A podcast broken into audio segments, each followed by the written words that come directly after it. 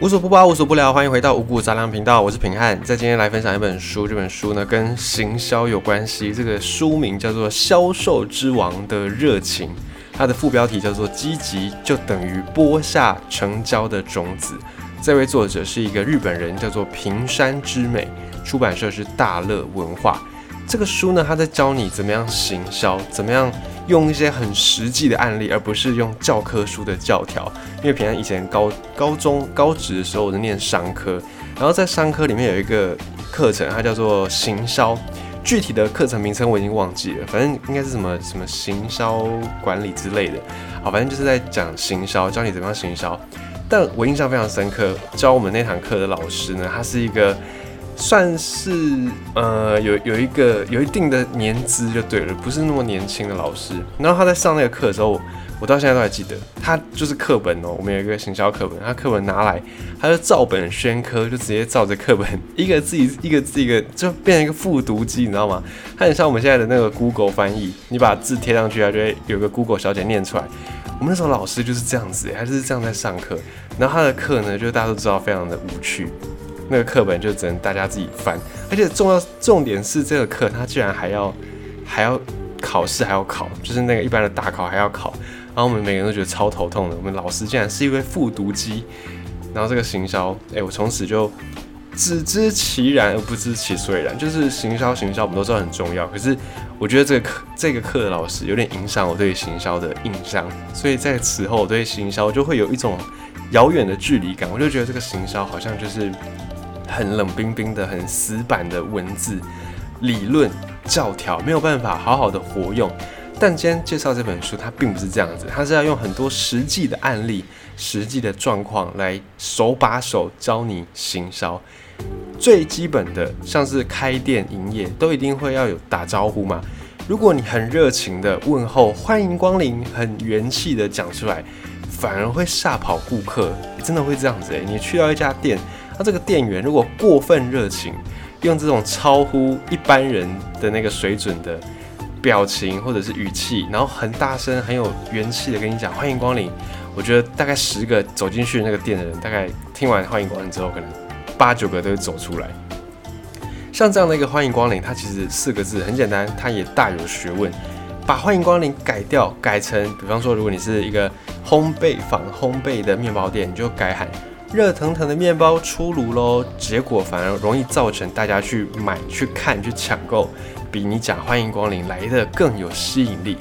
所以在推销、在行销这件事情呢，如果你不是开店的业主，或者是如果你不是销售员，一般我们像这种平常人，对于行销都会有一种距离感，哎，就会觉得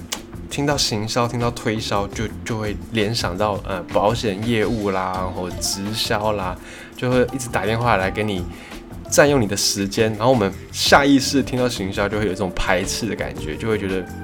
这种东西很负面。但其实不是，好的行销它其实是一种贴心，把推销的打扰会变成一种贴心的搭话，让顾客体验到这种热情。这个才是销售它最核心的是，销售呢，在这个作者的观念就是把快乐带给顾客。销售就是在做这个事情，卖你服务、卖你商品，就是在卖快乐，把这个快乐的心情卖给你。它也是一种很需要创意的工作。那这位作者平山之美，他原本是无印良品啦，或者这些知名企业的门市的那种培训讲师，就是教这些销售员怎么样销售的一个讲师。他在当销售员之前，他也是一个销售员；，而他在当这个讲师之前，他也是一个销售员。他就在第一线服务，从两百多位竞争者脱颖而出，成为销售冠军。他的厉害的资历，有把那种亏损连连的门市重建，变成业绩第一名的门市。我们就稍微来了解一下这个 Top Sales 这位销售讲师，他是如何成长的。在成长的过程当中，当然会一定会有挫折。每个高手呢都有很新手、很菜鸟的时期。这位平山之美讲师，他也经过很菜的那个时候。当他还是一个菜鸟的时候，他曾经卖过那个夏季初清特卖。然后那个时候，他的前辈、他前辈就跟他说，到了初清特卖会有很多客人，所以你要好好加油。结果呢，不说还好，这句话前辈一讲完之后。平山之美就非常的紧张，前一天都睡不好，而且隔天早上脸上就多了很多黑眼圈。可是他就还是鼓起勇气，因为初心特卖会嘛，就是一个新人，算是一个比较重要的面对到的场合，他就想说，好，没关系，虽然我很紧张，可是呢，毕竟是初心特卖嘛，我只要跟顾客强调很便宜，顾客应该就会买吧，这个是很合逻辑的事情啊，我只要说我们的东西很便宜，大家就会买。这是非常天经地义的，所以他就开始对每一个顾客说：“现在买很划算哦，现在买很便宜哦。”也比平常更积极的去跟顾客来搭话。可是很奇怪，那一天特卖会到了傍晚，他的业绩还是不怎么样，甚至呢根本留不住顾客，就非常的凄惨。然后他也从此对“初心特卖”这四个字心生恐惧，他也疑惑：哎。可是明明大家都在同一天的出新特卖啊，其他同事业绩都不错，为什么自己的业绩特别差呢？后来有一次啊，就跟朋友在闲聊，他就称赞他朋友说：“哎，你这个身上这个饰品蛮好看的。”结果他的这个朋友就说：“可是这个是特价的时候买的。”然后平山之美就回答说：“特价的东西也没什么不好啊。”在这边他跟朋友的闲聊，他才发现。啊，原来捡便宜会让某一些人觉得自卑。我觉得有些人会觉得说，捡便宜好像是一个不是那么好的事情，不是那么体面的事情。但是，诶，就实际上这个事情捡便宜并没有什么不好啊，就趁着出新，趁着特卖，然后可以用比较低的价格买到理想的商品，这个是人之常情吧，大家都会想要这样子啊。但对有些人来说，真的会觉得捡便宜就是。不是那么光彩的事情，不需要大肆的张扬，不想要让人家知道，所以呢，他就回推那时候的初心特卖。当顾客来参加这个初心特卖，可能也是有一点点那种没有那么体面的心情。毕竟，如果你可以用原价买，就代表你的财力负担得起嘛。哦，虽然不完全不一定啊，可是大多数的人可能就会有这样的一个心态，觉得说，诶，如果可以的话，我也想用原价买，那就是因为。可能负担上比较吃紧，所以才来参加这个初心特卖。当顾客抱着这样的心情来初心特卖，把商品拿起来看，结果旁边的销售员不但说很便宜啊，很划算呢，可能会让有一些顾客往心里去。这些顾客就会想说：“哎，我又不是因为便宜才拿起来看的。”就算他真的是，也会觉得好像被说中，就心里面会不舒服。所以在这个时候呢，平山之美教大家不要直接讲很便宜、很划算，而是让顾客知道好康。这个好康呢，不是价格上的好康，不是说啊，我们现在买二送二、买二送一啊，或者是买三件啊一千块，不是这样的非常实在的优惠。因为消费者的心理其实很复杂，便宜的东西大家会心动，可是你过度强调会让人家觉得很掉价。比方说，你今天去买名牌，举例，我们举例，假设你去到那个什么 LV 的精品店，然后你一进去拿了一个包包来看，然后这个销售员就马上凑过来说：“哎，这个是我们店里面最便宜的包包，那你要买还是不买？”你 你如果买了，那是不是会让他觉得说啊，我好像就只能够买最便宜的包包？啊，那那你如果不买，可是你你心里面又觉得哇，LV 耶，那这个价格真的很很不错，真的是很划算，你就陷入一个天人交战。所以在这个时候，你销售员讲了很便宜，反而会让顾客尴尬，就是这样子。消费者的心理是非常复杂的，哎，有点怎么讲，很像很像玻璃，你要非常小心的去呵护，你稍微用力一点点，那个玻璃就碎掉了。玻璃心真的是这样子，所以你不要过度的去强调价格，要去考虑到顾客的情绪，尤其当你的这个品牌它的。质感越高的时候，你越不能够去强调价格，否则就会让人家觉得哎很 low、很掉价的这个行为。所以你在招呼顾客还是一样，原则不变，开朗、口齿清晰，然后要沉稳哦，不要这样夹夹丢，很像我们台语在讲的沉不住气、很很很躁动不安的这种感觉。这个时候呢，你不要讲价格，那你要怎么让顾客知道这个商品是好的呢？哎，比方说这个颜色很漂亮，这个就是你可以称赞的。它既不会牵扯到价格，哎，又可以让顾客产生一种认同，产生一种共鸣。所以价格不要讲，你可以讲颜色啊，任何东西都有颜色嘛。黑色、白色也是一种颜色，你也是可以称赞的。再来呢，就是很多人会担心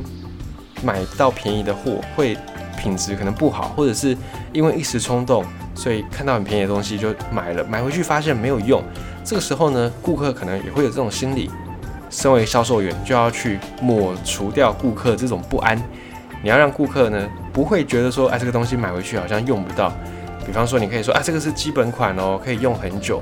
啊，基本款的东西万年不败嘛，不退流行。比方说，呃，衣服格纹的东西，格纹的衬衫，格纹的衣服，就是真的是万年不败。什么年代穿你都不会觉得它退流行。越简约的东西，你越可以这样说，这是基本款喽，可以用很久哦，或者是这个可以用到什么时候？你给顾客一个很具体的年限，这个也可以让顾客去消除一些心中的不安、心中的疑虑，然后呢，也可以消除他们这种便宜就等于品质不好，或者是便宜就等于可能是没有用的东西的这样的心理，因为你去很多这种十元的便利商店。十元店现在应该你现在应该很少了，大概就三十元或者是九百元商店。这种商店里面，当然商品琳琅满目，小东西很多，可是真正用得到的东西可能不是那么多。有很多东西你可能看它便宜，哎，顺手就买了。你在买的当下，你会想说啊，这个我一定用得到，我是在什么什么什么时候就可以用。结果通常这种东西买回去呢，大概用两三次，发现哎。不好用，可能品质真的不好，不好用，所以你用了几次，你就把它搁在那边，永远你就不会再去用它。因此，我们对于便宜的东西会有这样的联想。所以，当你在卖东西，当你身为销售员，你要消除顾客这种便宜等于不好的印象的时候，你就要去告诉他说，这个东西你可以怎么用，实际上你可以用在什么地方，或者是这个东西它可以用多久，什么场合能够用。比起你直接说这个东西很便宜，会来的。更吸引顾客，让顾客觉得更有共鸣。这个是在卖东西的当下。那还有一个重点，在卖东西的时候，最怕的就是那个第一句话总是开不了口。哦，很多人在买东西，在逛商店的时候，包括平常自己也一样，在逛店的时候，真的很怕那个店员过分热情。就是我刚走进去，就凑到我旁边来。有的时候我真的没有要买，我只是看一看。比方说，呃。我我自己很喜欢乐高，很喜欢扭蛋类的东西，可是我大多数我只是喜欢看那个东西，我没有真的很喜欢组装乐高这件事情。所以有时候我去到那种卖乐高啦、卖积木的店，那我只是想要去看一看，诶，现在有出到什么款式，有可能有出到我自己喜欢的，然后我真的很喜欢的主题，我可能就会买这样。然后我一进去，大概进去十次有九次我是都不会买的那一种，打定主意就是我没有要买。可是当店员凑过来，我就会觉得哎很有压力，应该很多人也是这样子吧。所以在这个时候呢，顾客也会有压力，店员其实压力也更大，因为他在想说，眼前这个顾客来店里，我要怎么样去跟他搭到话，才能把这个顾客留下来，甚至成交，让我有业绩。所以在这个时刻，不止顾客心里面紧张，销售员的心里也紧张。要如何冒出第一句话呢？这个平山之美，他也用了他自己的经验。他说：“其实跟顾客搭话要一点点勇气。你为了搭话，你需要不断的观察顾客，但你不断的观察顾客，可能会让你越来越不敢搭话，所以就会变成一种恶性循环。你不管何时搭话，然后你就会在顾虑顾客。顾客的反应如果很冷淡，你就会想说是不是自己搭话时机不好，所以你就会下一次再更用力观察，更用力观察，你就更不敢讲话，更不敢讲话。讲出来之后，顾客反应就更冷淡，你就一直都在这个恶性的循环当中。”所以，他平山之美也整理出了一个黄金三秒的秘诀，就是在顾客拿起这个商品、拿起一个东西的时候，当他开始在看的时候，如果你第一秒就搭话，大概有超过一半的顾客会再把这个东西摆回去。可是呢，在顾客拿起这个商品之后，你先深呼吸，大概三秒到五秒左右。然后，如果三秒到五秒之后，顾客手上还是拿这个东西，代表他诶有一点感兴趣。你在这个黄金三秒之后再去跟他搭话，顾客的反应会比较温和。然后再来是他可能拿了三秒，他应该有在端详一些东西，他应该有一些问题。你在这个时候搭话也比较容易成交。所以如果当顾客拿起一个商品，诶，稍微看一下，不到三秒的时间就放回去，那与其你在这个时候在他没有那么感兴趣的商品上面直接跟他搭话，你不如就等待，等待他下一次。拿三秒的时候，你再跟他说，这样的时机其实更好。时机好不如时机巧，对，巧就巧在这个地方。三秒法则，你先深呼吸一下，然后再去跟他搭话。超过三秒，哎，就代表这个成交的机会会大幅的升高。再来靠近的时机也很重要。诶，有些店员就真的是不知道，他可能就在你背后，然后突然冒出来，突然跑到你前面，然后跟你搭话。这个时候呢，也是会让人家吓一跳，也不是这么好的一个时间点。平山之美他说，最好的接近的方式就是从左右两边悄悄的、若无其事的接近顾客的侧面。然后这个时候呢，顾客的那种心理压力其实比较不会那么大，而且你是慢慢的接近顾客的眼角余光可能看到你，然后也会比较习惯，不会突然哎嘣就视线就冒出一个人，会有的人真的会觉得蛮不舒服的，会有一种吓到的情况，吓到的感觉，所以这个也是一种在销售员在销售的时候的一种搭话的心理秘诀、心理准备，在更多的。销售的秘诀啦，或者是更多销售的这种小技巧、现实状况哦，就是情况剧，更多的剧本都在这本书《销售之王的热情》。积极就等于播下成交的种子。作者是平山之美，出版社是大乐文化。现在的这个时代呢，我们都很需要去销售自己。就算你不是开业的老板，就算你不是老板、老板娘，你不是卖东西的，但是呢，你在转换工作、转换跑道、写履历，它其实也是一种行销，它也是在行销自己的概念。所以，现代社会无处不行销，包含前阵子刚过的双十一，这个购物平台这么多商品，这么样的广泛、五花八门，这些商品、这些购物平台如何脱颖而出，吸引你的目光，吸引你的钱包里面的钱，也是靠着行销。所以，现在无处不行销。无时不行销，没有任何时候是没有在行销的。你眼睛所看到的，眼睛耳朵听到的，眼睛看到的，啊，或者鼻子闻到的，手脚触碰到的，都是行销的一环。从行销的这个概念，我们去了解一些卖方他们用的策略，那或者是有一天我们当卖方的时候，我们也可以运用到。这个时候，对我们在买卖东西的时候，会更有一些参考，哎，不会说就盲目的陷入一个。销售的那种洗脑模式里面去跟你分享这本书《销售之王的热情》。